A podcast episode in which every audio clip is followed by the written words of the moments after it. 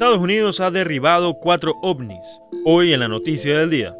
Mientras las redes sociales inundan de memes sobre una invasión extraterrestre, la Fuerza Aérea de los Estados Unidos estudia qué son los objetivos voladores no identificados que han sido derribados.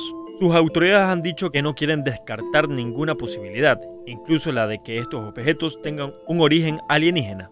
Estas cosas voladoras empezaron a aparecer a finales de enero. Un globo blanco fue el primero, que según Washington era de origen chino y sobrevoló el país durante días antes de que la defensa estadounidense los derribara en Carolina del Sur. El último en ser tumbado fue en la península superior de Michigan y el lago Hurón. Su camino y tu altitud provocaron preocupación, incluida la de que pudiera suponer un peligro para la aviación civil, según el Pentágono. Hasta el momento, lo único establecido por los expertos es una fuerte distinción entre los tres objetos derribados el fin de semana y el globo de China. Recuerda que para más información puedes visitar tctelevisión.com. Reportó para ustedes Fabricio Pareja. TC Podcast, entretenimiento e información, un producto original de TC Televisión.